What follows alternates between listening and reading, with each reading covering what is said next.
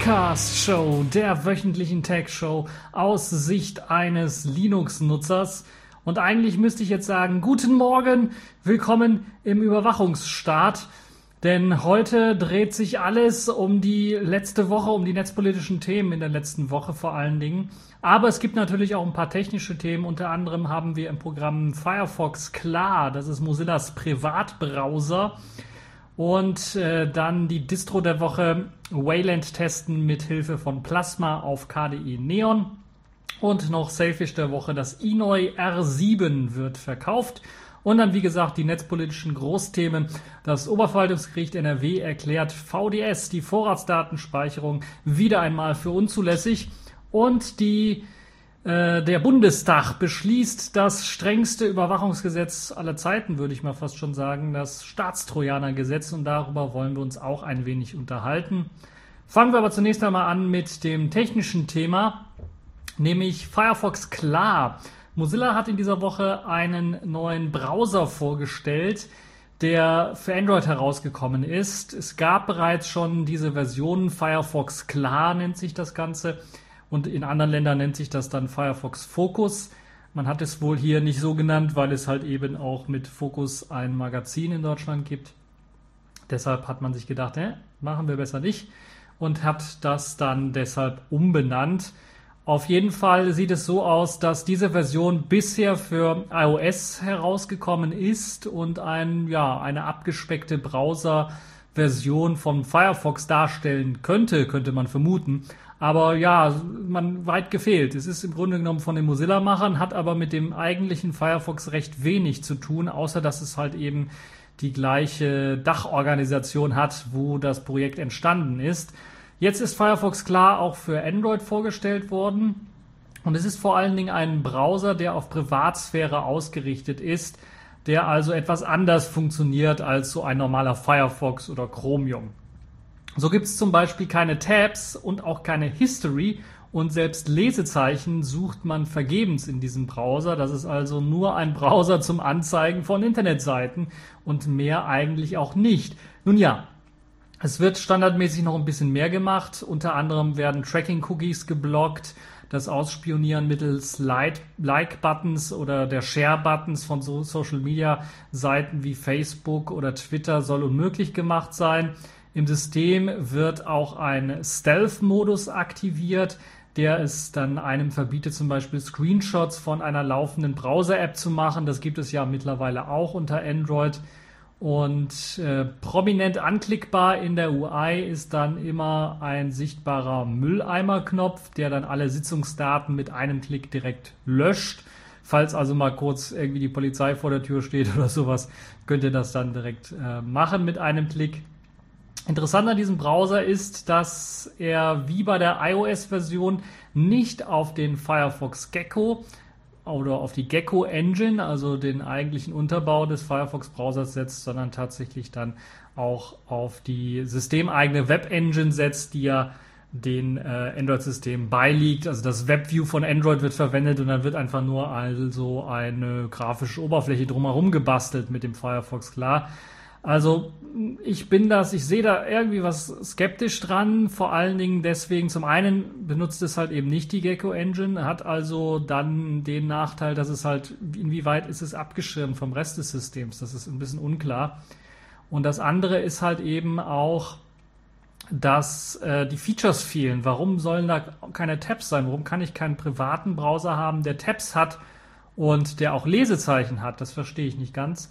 Und es bleibt also noch abzuwarten, wer wirklich so einen Browser einsetzen möchte mit all diesen Features, die fehlen und die einem dann wirklich äh, ja, dann auch nützlich erscheinen, Lesezeichen beispielsweise, aber auch Tabs vor allen Dingen, dass ich mal im Hintergrund einfach mal einen Artikel aufmachen kann und weiter auf der Seite surfen kann und den Artikel dann später lesen kann, solche Geschichten.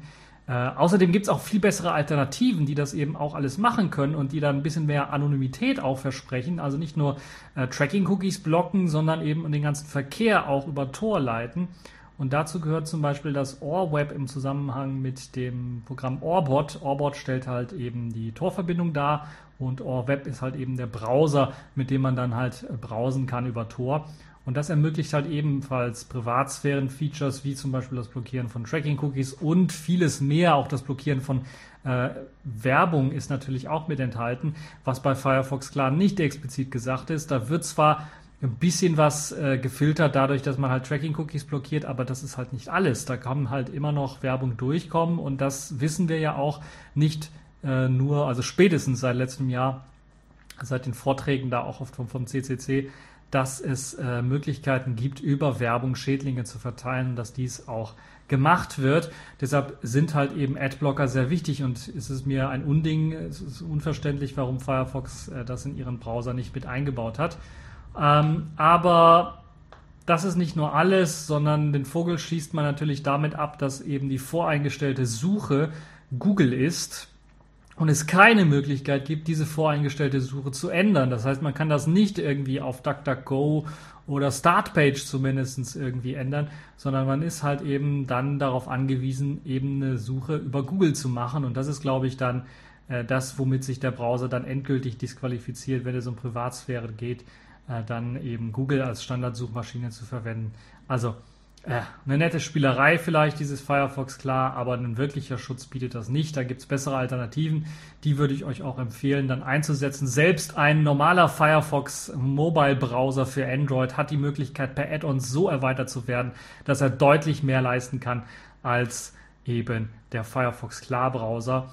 Und ja, das ist schon ein bisschen beschämend, würde ich sagen für Mozilla und deshalb verstehe ich den Ansatz nicht ganz. Falls ihr diesen Browser benutzt, nicht nur getestet habt, sondern vielleicht auch wirklich benutzt, dann sagt mir mal wofür und was er eben besser machen kann oder besser macht als eben OrWeb oder ein ganz normaler Firefox mit Plugins.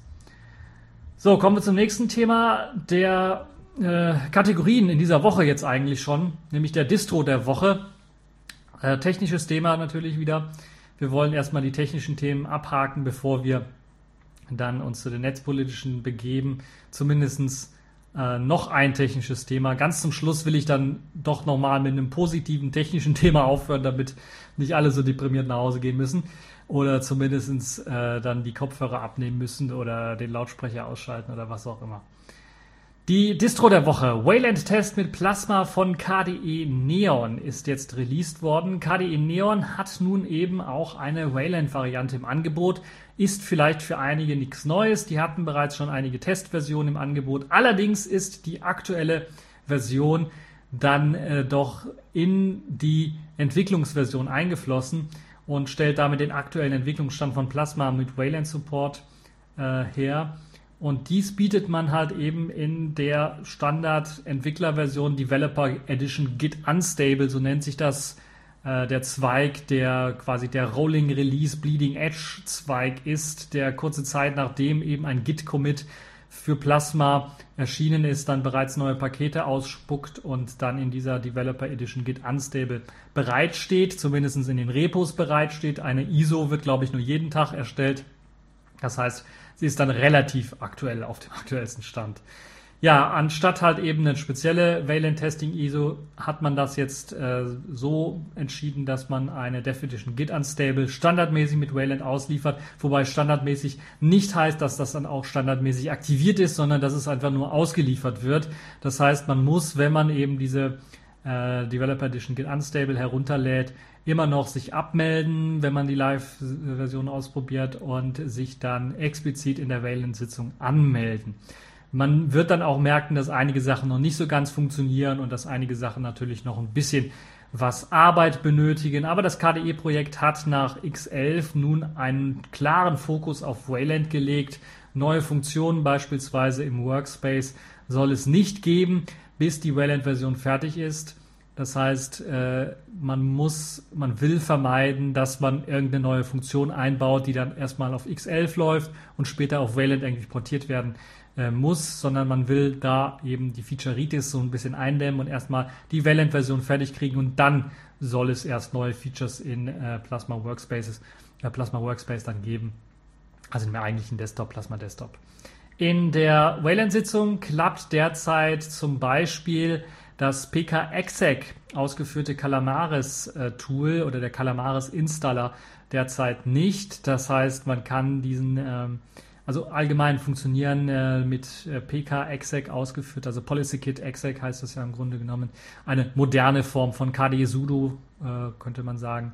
Funktioniert zum Beispiel der Installer nicht, der Calamares Installer. Äh, ich weiß nicht, ob man den mit KDE Sudo dann eventuell aufrufen kann. Also müsste gehen, rein von der Theorie, aber es kann natürlich auch durchaus sein, dass allgemein äh, Programme, die eben mit äh, privilegierten Rechten oder als Administrator ausgeführt werden, als Root ausgeführt werden, nicht funktionieren unter der Wayland-Sitzung. Äh, natürlich funktionieren auch proprietäre Grafikkartentreiber momentan nicht. Äh, wer also die benutzen möchte, schaut mit Wayland in die Röhre derzeit.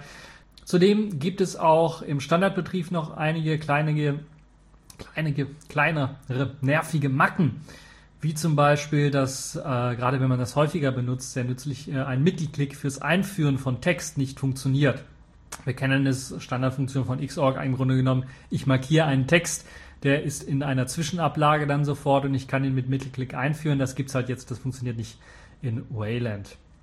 Wer dann trotzdem nochmal Wayland unter Plasma ausprobieren möchte mit KDE Neon, kann sich diese äh, Git äh, Unstable Version der Dev Edition herunterladen. Sie ist etwa 1,2 Gig groß und äh, kann von der Projektseite heruntergeladen werden. Da könnt ihr euch das Ganze genauer anschauen. Das ist auf jeden Fall mal ein Test wert. Das wird, glaube ich, noch spannend. Wird vielleicht in diesem Jahr noch nicht ganz so brauchbar, aber spätestens im nächsten Jahr können wir dann nach der nächsten LTS von Plasma durchaus damit rechnen, dass wir dann auch eine stabile Plasma-Version für Wayland bekommen. So, jetzt widmen wir uns mal den netzpolitischen Themen. Kommen wir zu ein bisschen, halt schon mal die Taschentücher bereit, so ein bisschen mal etwas Lachkrampf oder Freude, Freudenjubel zumindestens, was das angeht nämlich das Oberverwaltungsgericht in Nordrhein-Westfalen erklärt demnach schon wieder einmal die Vorratsdatenspeicherung für unzulässig. Erneut also hat ein Gericht die Vorratsdatenspeicherung gestoppt. Wenige Tage vor der Einführung, um genau zu sein, hat man halt die Vorratsdatenspeicherung in der letzten Woche dann äh, doch noch gekippt. Ich glaube, es war Mittwoch oder Donnerstag. Und äh, die Vorratsdatenspeicherung, die erneute Vorratsdatenspeicherung wurde, glaube ich, vor einem Jahr, vor zwei Jahren von der CDU und SPD wieder einmal äh, besprochen und äh, dann wurde ein Gesetzesvorschlag gemacht und so weiter und so fort. Jetzt hat das Oberverwaltungsgericht NRW das für unzulässig erklärt. Konkret sagte man bei der Begründung, dass diese Vorratsdatenspeicherung mit dem Recht der Europäischen Union nicht vereinbar ist. Also man hat sich ganz äh, gezielt eben auf das äh, europäische Recht bezogen und auf das Urteil des Europäischen Gerichtshofes. Interessant dabei ist, dass das Gericht äh, nun dem Verwaltungsgericht in Köln damit widerspricht. Das hat am Anfang des Jahres noch zugunsten der Vorratsdatenspeicherung geurteilt. Das ähm, kann aber auch zeitlich damit zusammenhängen, dass es bei in Köln einfach noch nicht angekommen ist, das äh, Urteil des EuGH vom Dezember 2016 oder man zumindest noch nicht sich richtig eingelesen hat, nämlich das äh, OVG, das Oberverwaltungsgericht, beruft sich auf ein Urteil des Europäischen Gerichtshofes vom Dezember 2016, was die Vorratsdatenspeicherung angeht. Und darin heißt es unter anderem, dass eine pauschale Speicherung von Verbindungsdaten unzulässig sei. Das Eilverfahren, was jetzt äh, angestrebt worden ist, um eben die Vorratsdatenspeicherung dann zu stoppen. Äh, und der Beschluss dieses Eilverfahrens ist laut dem Gericht dann auch nicht mehr anfechtbar. Das heißt, die Vorratsdatenspeicherung ist gestoppt fürs Erste. Nun ja, gestoppt, gestoppt, ja, nicht allgemein im wirklichen Sinne, obwohl man eigentlich davon ausgehen könnte, sondern erst einmal gilt natürlich diese Entscheidung unmittelbar nur für den Kläger, der da geklagt hat. Das ist die Firma SpaceNet, die eben jetzt ähm, Recht zugesprochen bekommen hat und äh, wie ganz klar steht, ist das jetzt erstmal eine Einzelfallentscheidung, die für SpaceNet gilt. Das heißt, im Grunde genommen müssten jetzt im Grunde alle weiteren Provider ebenfalls klagen und Recht bekommen. Aber es ist halt noch kein allgemeingültiger Spruch, der jetzt sagt, okay, jetzt äh, am 1. Juli, da macht überhaupt kein Provider jetzt die Vorratsdatenspeicherung. Aus diesem Grunde gibt es auch auf netzpolitik.org, wenn ihr euch den Artikel dazu durchliest, äh, ein Musterschreiben, das euch erlaubt, euren Provider anzuschreiben und dann mal zu fragen, was Sachlage ist und euch ja quasi auch einen Wunsch zu äußern, damit äh, einzusteigen und auch nochmal zu prüfen, wie das aussieht. Und äh, das kann ich allen wärmstens ans Herz legen, das mal sich anzuschauen, weil das, glaube ich, eine sehr, sehr wichtige Sache ist, dass wir die Vorratsdatenspeicherung dann auch wirklich gestoppt bekommen und äh, nicht, dass jetzt alle hoffen, okay, ja, mein Provider wird sich schon daran halten, was das Oberverwaltungsgericht jetzt für den konkreten Fall SpaceNet auch schon entschieden hat. Da, daher kann ich euch nur anraten, da mal ein Musterschreiben aufzusetzen. Wie gesagt, es gibt schon bereits äh, ein Musterschreiben. Ihr müsst einfach nur äh, euren Otto drunter setzen quasi. Einmal kurz durchlesen macht auch vielleicht Sinn. Äh, so groß und lang ist das Schreiben nicht und dann einfach mal an euren Provider schicken. Nun äh, muss man sich natürlich langsam mal die Frage stellen, nachdem so viele Anläufe gestartet wurden, wie oft denn noch? Denn die Vorratsdatenspeicherung steht ja nicht das erste Mal zur Diskussion und ist nicht das erste Mal für unzulässig oder verfassungswidrig erklärt worden. Und eigentlich müssten wir die Politiker aus den Ämtern jagen, wenn es darum geht, wenn die immer noch so etwas fordern, anstatt die Polizei mal auf Vordermann zu bringen, ordentliche Be Ermittlungsbehörden zu schaffen, anstatt äh, dessen will man hier die Vorratsdatenspeicherung einführen, die nachweislich nichts gebracht hat bisher. Und das ist natürlich dann auch eine große Schande. Ich wäre vielleicht für so ein Free Strikes Gesetz, dass man sagen kann, die Politiker haben die Möglichkeit, ein Gesetz dreimal in drei verschiedenen Fassungen einzubringen. Wenn sie dreimal vom Bundesverfassungsgericht oder vor einem Gericht scheitern, äh, die das Gesetz dann für unzulässig erklären, dann sollten sie es sein lassen. Dann haben sie für diese äh, Legislaturperiode, wo sie also im Amt sind, nicht mehr die Möglichkeit, dieses Gesetz neu einzubringen. Das wäre so mein Vorschlag. Müsste man natürlich wieder ein neues Gesetz machen, das das äh, unterschreibt, dass das zustimmt.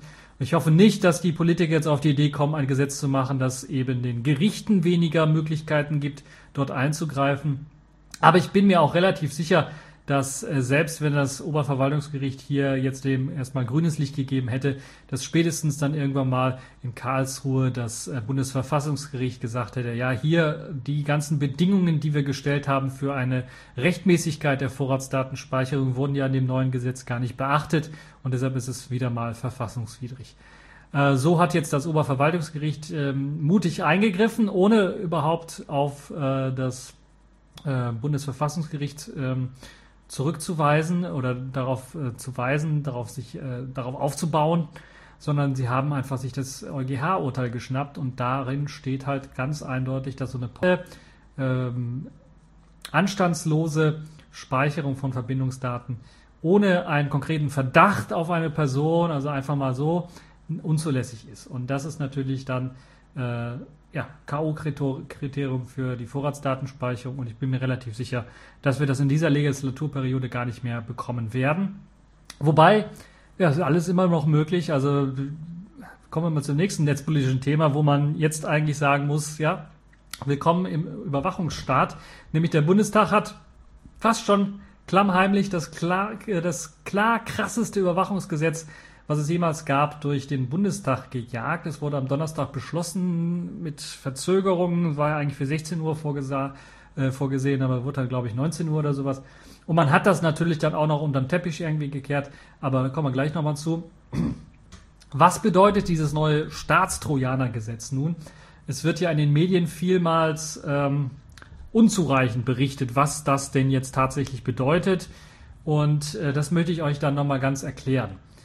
Also, dieses Staatstrojaner-Gesetz, deshalb heißt es ja auch so, oder wird zumindest umgangssprachlich so genannt, erlaubt es den Einsatz eines Staatstrojaners für das Aufklären von Straftaten. Nun redet man eigentlich immer nur von schweren Straftaten, sprich Terrorismus, dass man den verhindern möchte. Das sagen die Politiker ja immer wieder.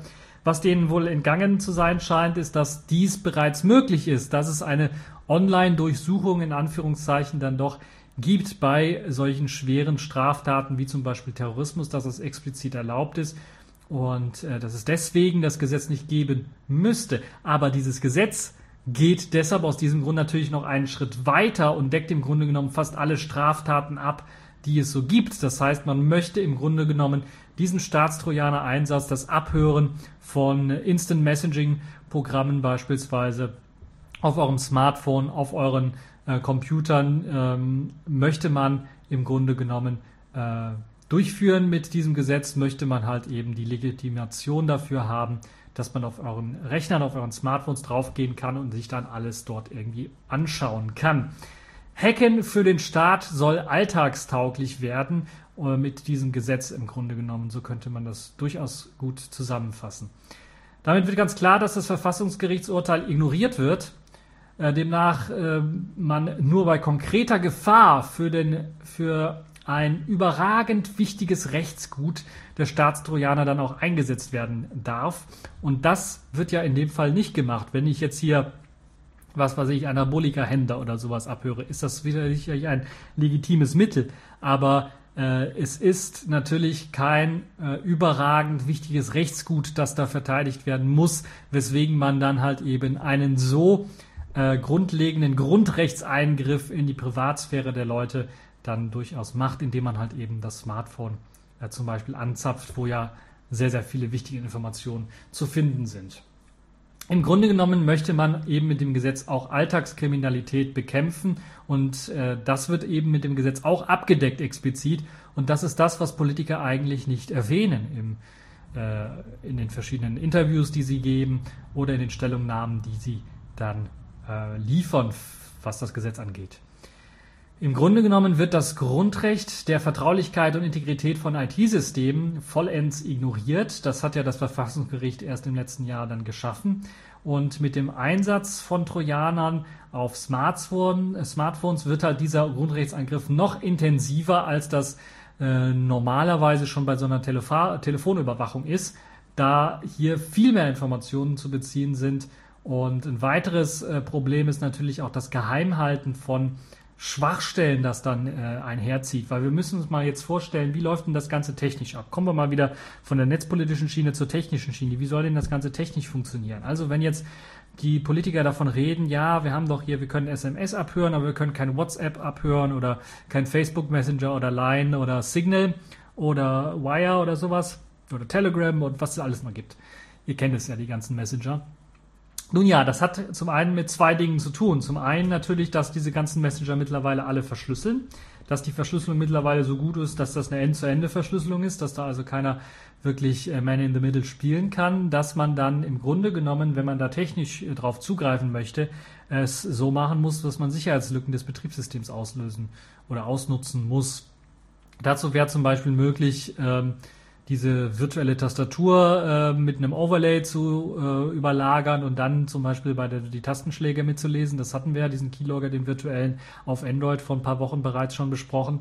Äh, das wäre zum Beispiel eine Sicherheitslücke, die wurde natürlich jetzt gefixt, aber wenn der Staat natürlich einmal so eine Sicherheitslücke hat, die es einem ermöglicht, dann auf das Gerät zuzugreifen und dann dort eben äh, Sachen zu machen. Man muss ja nicht unbedingt sagen, okay, ich möchte die live in Echtzeit dann äh, mitbekommen, die ganzen Messenger. Ähm, äh, Geschichten, sondern es reicht ja auch schon, wenn man einfach im Nachhinein die Datenbank auslesen kann und dann eben das, was gespeichert wird im Zwischenspeicher oder eben als Historie für den Chatverlauf, dass man da auf das Gerät zugreifen kann und bevor es halt eben verschlüsselt wird, dann auch eine weitere Datei leiten kann, zum Beispiel.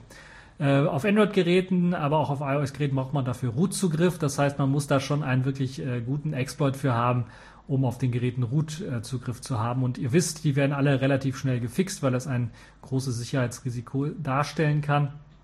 Äh, zumindest seitens der Herstellerstelle so ein Sicherheitsrisiko da. Deshalb werden die relativ schnell gefixt. Ähm, aber die Frage ist natürlich, inwieweit dann eben der Staat, wenn er so eine Sicherheitslücke dann findet, die dann auch geheim hält. Wir wissen alle, wie das ausgehen kann. Wir kennen äh, die WannaCry-Geschichte, da haben wir es schon gesehen, wozu das Ganze führen, führen könnte.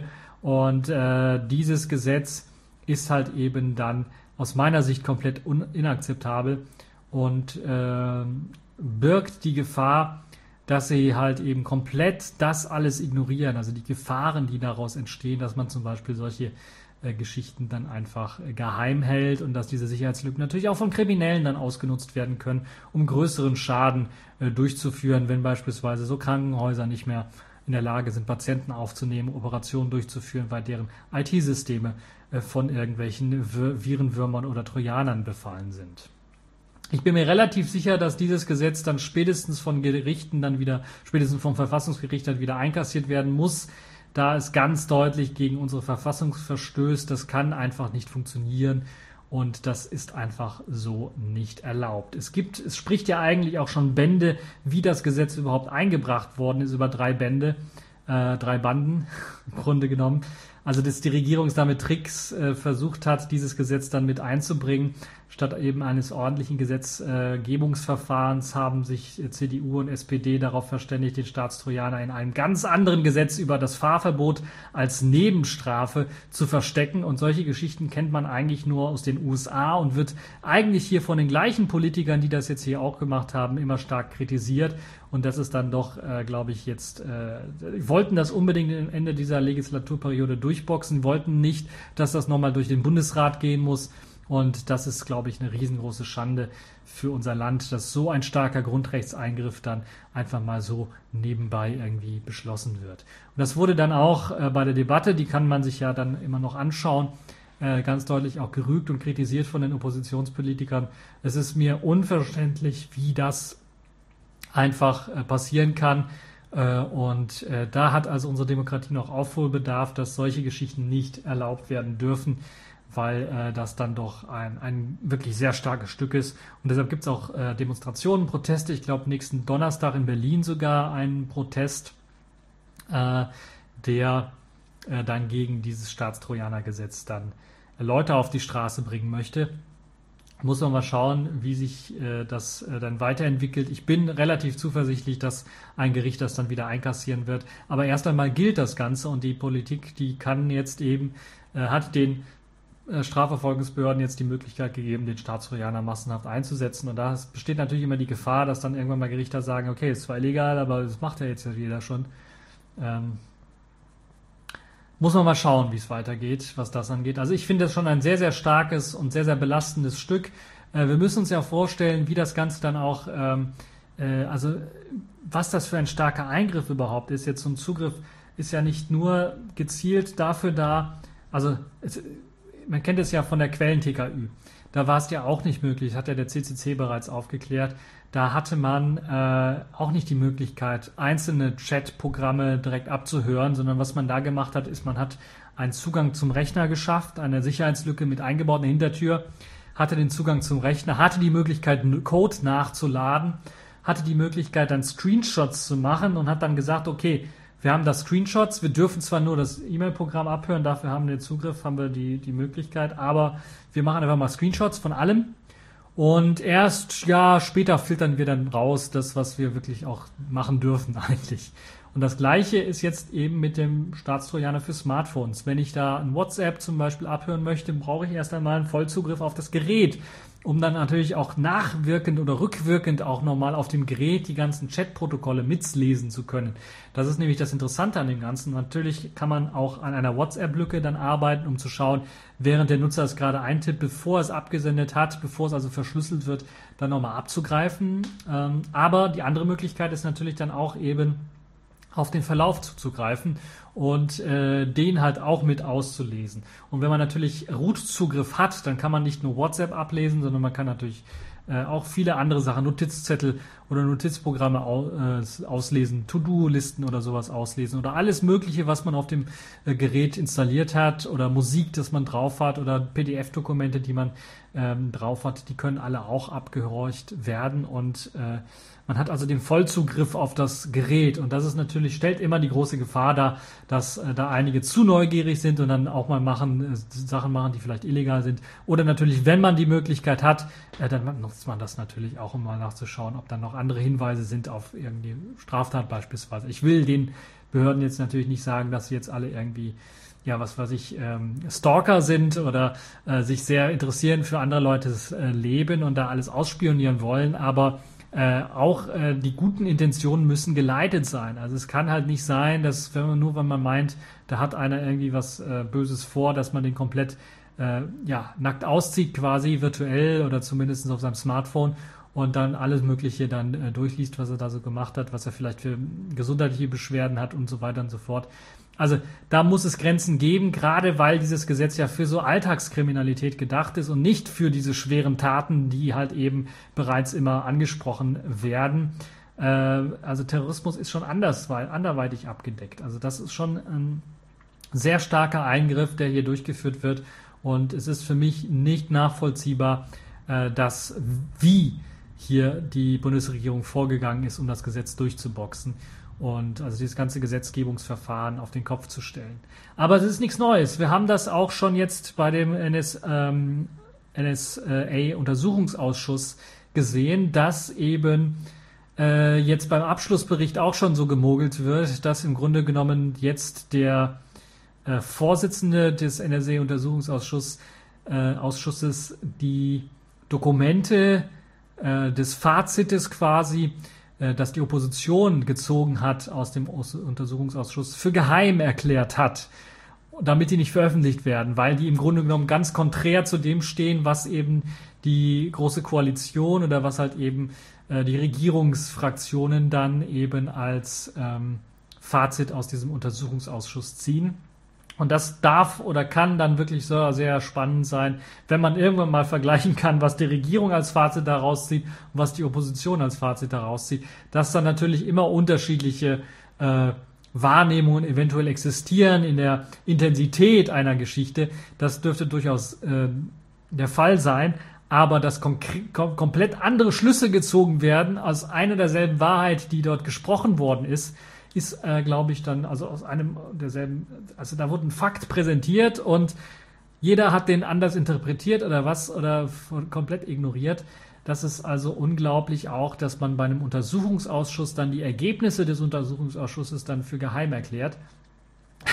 Also da fällt mir auch nicht mehr viel zu ein. Vor allen Dingen geheim ist ja in dem Fall auch sehr lächerlich, weil halt eben netzpolitik.org im Grunde genommen Untersuchungsprotokolle oder die, das Protokoll da veröffentlicht hat, weil sie mitgetippt haben, was dort besprochen worden ist im Untersuchungsausschuss. Man kann das also alles nachlesen und ich bin mir relativ sicher, dass jetzt auch diese unter Geheimhaltung gestellten Dokumente des Fazites äh, aus dem Untersuchungsausschuss der Opposition dann irgendwann mal geleakt werden, äh, weil es ist einfach äh, also unglaublich sowas, so ein Vorgehen. Aber das zeigt ganz deutlich, wohin sich die Bundesrepublik mit dieser Bundesregierung hinentwickelt, zu einem Überwachungsstaat, der dann auch nicht wirklich Aufklärung betreiben möchte, sondern nur pro forma sagt, okay, wir müssen, die, der öffentliche Druck war so groß, dass ein Untersuchungsausschuss stattfinden muss, aber jetzt ist der öffentliche Druck sehr, sehr klein und jetzt können wir sagen, ja, die Ergebnisse kehren wir mal unter den Teppich. Und das darf nicht sein in einer Demokratie aus meiner Sicht. So ein Vorgehen ist äh, schändlich für unser Land und äh, unsere Regierung ist eine Schande für dieses Land. Das sage ich mal ganz so deutlich. Wenn man nämlich so vorgeht beim Staatstrojaner und jetzt eben auch bei den Ergebnissen des NSE-Untersuchungsausschusses, dann hat man es nicht anders verdient, so bezeichnet zu werden. So, genug der Schelte jetzt für die Politiker und genug der Netzpolitik. Kommen wir dann nochmal zu einem technischen Thema. Ganz zum Schluss möchte ich nochmal das Selfish der Woche aufrufen. Dort gibt es das ähm, Inoi R7, das von der Open Mobile Group, glaube ich, heißt es in Russland, mitentwickelt wurde und eine eigene Selfish S russische Version oder Russ-Version oder sowas bekommen hat, je nachdem, wie man sie nennen möchte. Das kann jetzt nun gekauft werden. Es wurde ja angekündigt, auch zum MWC. Jetzt steht es in den Reg Regalen äh, ich glaube nicht im normalen Geschäft, aber man kann es zumindest online kaufen. Und bei dem Gerät handelt es sich im Grunde genommen technisch gesehen fast um ein Yola C-Gerät, sprich mit einem Quad-Core Snapdragon 212, 1,2 GHz, 2 GB Arbeitsspeicher, 16 GB interner Speicher kommt das Ganze daher. Die Kamera hat eine Auflösung von 8 Megapixel und ich hoffe doch sehr, sehr stark, dass das ein anderer Sensor ist, eine andere Linse ist, die da verbaut ist, dass das also nicht die vom Yola C ist, weil die war einfach grottenschlecht. Und ich hoffe, dass jetzt hier dann mal eine ordentliche 8 Megapixel äh, Sensor und, und Linse verbaut worden ist, so dass das Ganze dann äh, ordentliche Fotos schießen kann. Also 8 Megapixel ist jetzt nicht äh, größter Stand der Technik. Da gibt es billigere, bessere Chips, die mehr Auflösung auch bieten. Ähm, deshalb gehe ich mal sehr stark davon aus, dass es äh, hier zwar vielleicht ein billigerer Chip ist, aber dann trotzdem eine durchaus gute Leistung mit den 8 Megapixel liefern kann. Vorne gibt es eine 5 Megapixel Frontkamera, das ist glaube ich auch anders äh, als beim Yola C, da gab es glaube ich nur 2 oder 1 Megapixel. Also da auch ein, äh, eine neue Kamera vorne drin zumindest. Es gibt ein 5 Zoll IPS Display mit einer 720p Auflösung. Das ist auch das Maximale, was der Snapdragon 212 auch kann. Deshalb glaube ich, ist das äh, gerechtfertigt durch, durchaus. Ein Lithium-Polymer-Akku wird verwendet, 2500 mAh. Er soll also für eine ordentliche Akkulaufzeit äh, sorgen, wieder vergleichbar mit eben dem Yola C. Äh, weiß gar nicht, ob der austauschbar ist. Also beim LRC ist er ja austauschbar, wobei es, glaube ich, auch ein Lithium-Ionen-Akku ist. Ähm, und Lithium-Polymer, für die Leute, die es nicht ganz wissen, verspricht halt bei Standby-Zeiten ein bisschen was mehr. Also weniger Akkuverbrauch. Äh, Speicherkarten können natürlich auch wieder eingelegt werden. Ich glaube, bis zu 64 GB kann da eingelegt werden. Und LTE wird auch unterstützt mit Band 20. Das heißt, ihr könnt es theoretisch auch hier in Europa benutzen. WLAN gibt es nur im 2,4 GHz Bereich, also BG und N Standard. Und natürlich kommt es wiederum als äh, Dual-SIM-Variante daher und kann dann genutzt werden.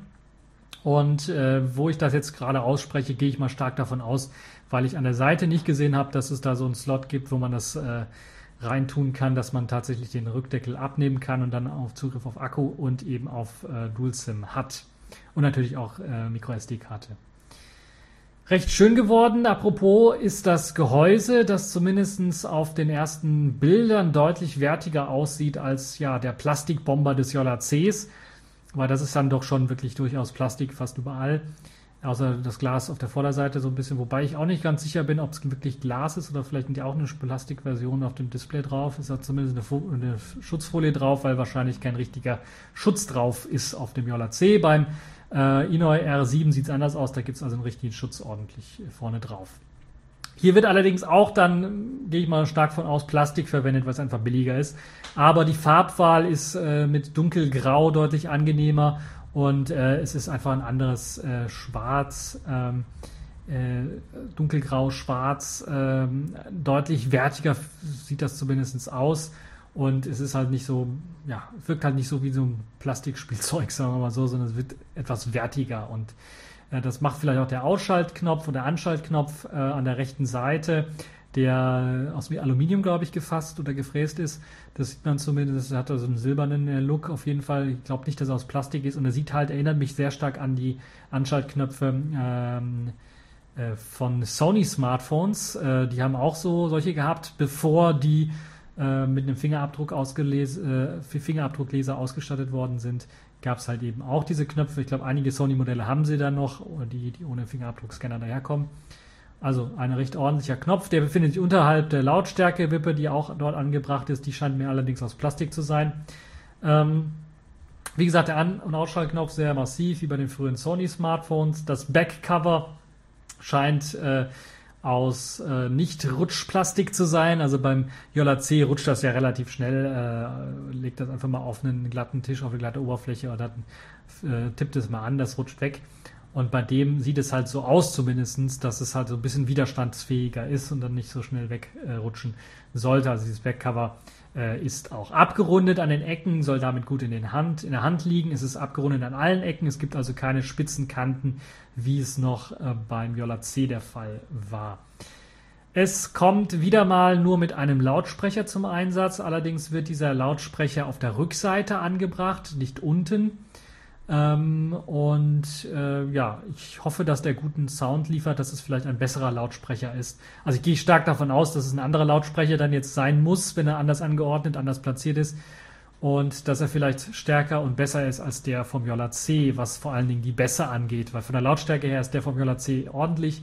Nur was den Bass angeht, äh, kann man da, also äh, hat man da durchaus noch nach, äh, Nachholbedarf.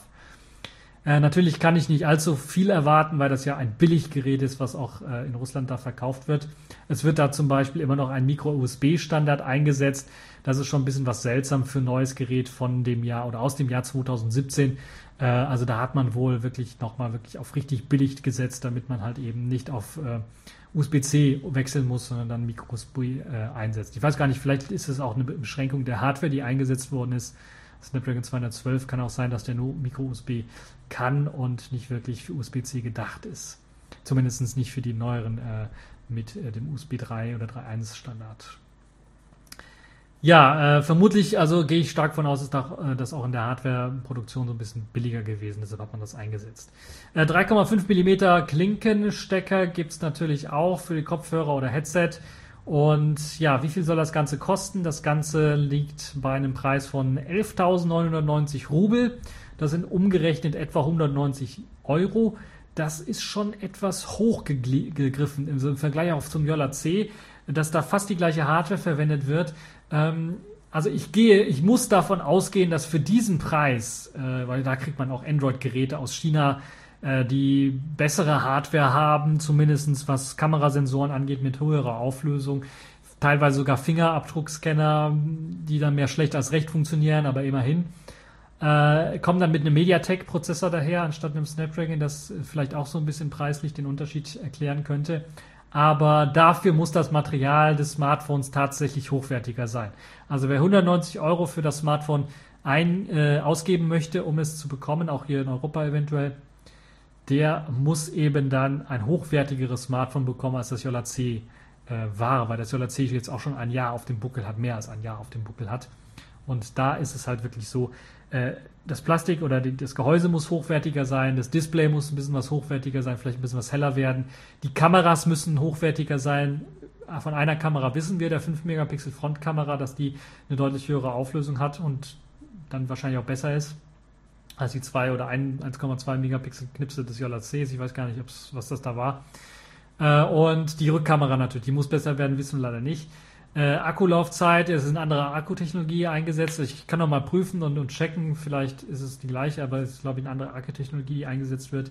Ähm, es wird eine eigene Selfish OS-Version mitgeliefert natürlich. Äh, es ist noch nicht ganz klar, ob diese Selfish OS äh, russische Version, ob die dann auch mit Android-Support daherkommt oder nicht. Es hieß ja zunächst einmal nein, sie wird nicht mit Android-Support daherkommen. Jetzt gibt es aber auf der Webseite Screenshots, die teilweise auch Android-Programme zeigen. Da bleibt halt eben abzuwarten, ob das stimmt oder nicht, oder ob bestimmte Android-Anwendungen einfach nur vorinstalliert sind und man keine weiteren installieren kann. Das wäre natürlich auch eine Möglichkeit irgendwie. Oder auch eine, eine, eine Variante, die durchaus denkbar äh, sein könnte. Ähm, ja, das Material muss also wirklich durchaus durchweg hochwertiger sein. Ansonsten kann es wirklich, wenn es eben wirklich Hardware ist und wenn sich so anfühlt wie ein JC, könnte es eine äh, preis-leistungstechnische Enttäuschung sein für die Nutzer, die das halt eben kaufen werden. Und ähm, ja, vor allen Dingen, da es im Android-Lager dann im selben, im selben Preisraum Geräte mit besserer Spezifikation gibt, muss es halt eben hier wirklich zumindest qualitativ äh, alles stimmen. Ansonsten ist es wirklich zu teuer. Also der Preis von 190 Euro meine ich. So, das äh, dazu, dann sind wir jetzt eigentlich auch schon durch für diese Woche. Ihr seht schon ein bisschen, wir haben quasi ein Sommerloch äh, in das wir so ein bisschen rein manövriert sind. Ich kann nochmal erklären, nochmal erzählen. Ähm, es gibt für, also ich kann noch einen, einen Tooltip quasi noch geben, den ich äh, ganz zum Schluss noch spontan aufgreifen möchte. Es gibt ein neues Tool von den KDE-Machern, das nennt sich ISO Image Writer und ist ein Programm, wie der Name schon sagt, um ISO-Dateien auf USB-Stick zum Beispiel zu bannen oder andere Geräte zu bannen. Und ähm, ich kann euch das nur empfehlen, kommt von der KDE-Community, stand ursprünglich mal, also der Code wurde ursprünglich mal von Rosa entwickelt. Die haben ja auch eine eigene Desktop- und eigene Linux-Distro gebaut. Und äh, der wurde jetzt weiterentwickelt, der Code, und wurde jetzt äh, in das KDE-Projekt mit äh, implementiert, ist auch auf dem Git-Server KDE, des KDE-Projektes mit drauf. Und dort habt ihr eben die Möglichkeit, ISO-Images auszuwählen und auf euren USB-Stick zu bannen. Äh, das Gute an dem Programm ist, es benutzt nicht standardmäßig Root-Rechte, sondern sie werden nur angefragt, wenn wirklich auch geschrieben werden muss auf das Gerät. Und es gibt eine automatische Prüfung von, äh, von Hash-Summen, äh, um die ISO-Datei zu verifizieren, was sicherlich auch äh, sehr gut ist. Und es gibt einen Knopf, den man drücken kann, um den USB-Stick direkt zu leeren, falls das eben gewünscht ist. Und dann hat man direkt wieder einen brauchbaren USB-Stick. Also Image, äh, ISO Image Writer kann ich euch nur empfehlen, da mal vorbeizuschauen. Ist sicherlich noch nicht in den Repos vorhanden, es sei denn äh, AOR also bei Arch hat es schon das ähm, Arch User Repository. Vielleicht hat es bei OpenSUSE schon jemand im Build-Service reingeworfen. Es steht bei Netrunner und bei äh, Maui zur Verfügung, allerdings äh, bisher noch nicht, glaube ich, veröffentlicht. Also wenn ihr da klug seid und mitdenkt, so ein bisschen werdet ihr die Repos finden, wo das dann auch zur Verfügung stehen könnte. Es wird zumindest demnächst auch bei vielen, äh, bei vielen Distros dann auch auftauchen. Und ähm, ja, da könnt ihr das Ganze dort auch ausprobieren. Also das ist so ein kleiner spontaner Tooltip und ihr seht so ein bisschen, ihr habt es vielleicht gehört, meine Stimme geht so langsam weg, ich weiß nicht warum, muss wohl einen ordentlichen Schluck noch nehmen. Das war's für diese TechView Podcast ähm, äh, Show für diese TechView Podcast Folge, zumindest für diese Woche. Ich hoffe, in der nächsten Woche gibt es dann ein bisschen was äh, mehr erfreulichere Themen, mehr Technikthemen, etwas weniger netzpolitische Themen. Ja, vielleicht gibt es ja den, den Rückzug vom Staatstrojanergesetz eventuell. Das würde mich ja freuen. Das wäre eine große Überraschung, aber ich schätze mal nicht. Nun ja, das war's für diese TechView Podcast Folge. Ich hoffe, es hat euch gefallen und bis zur nächsten Folge.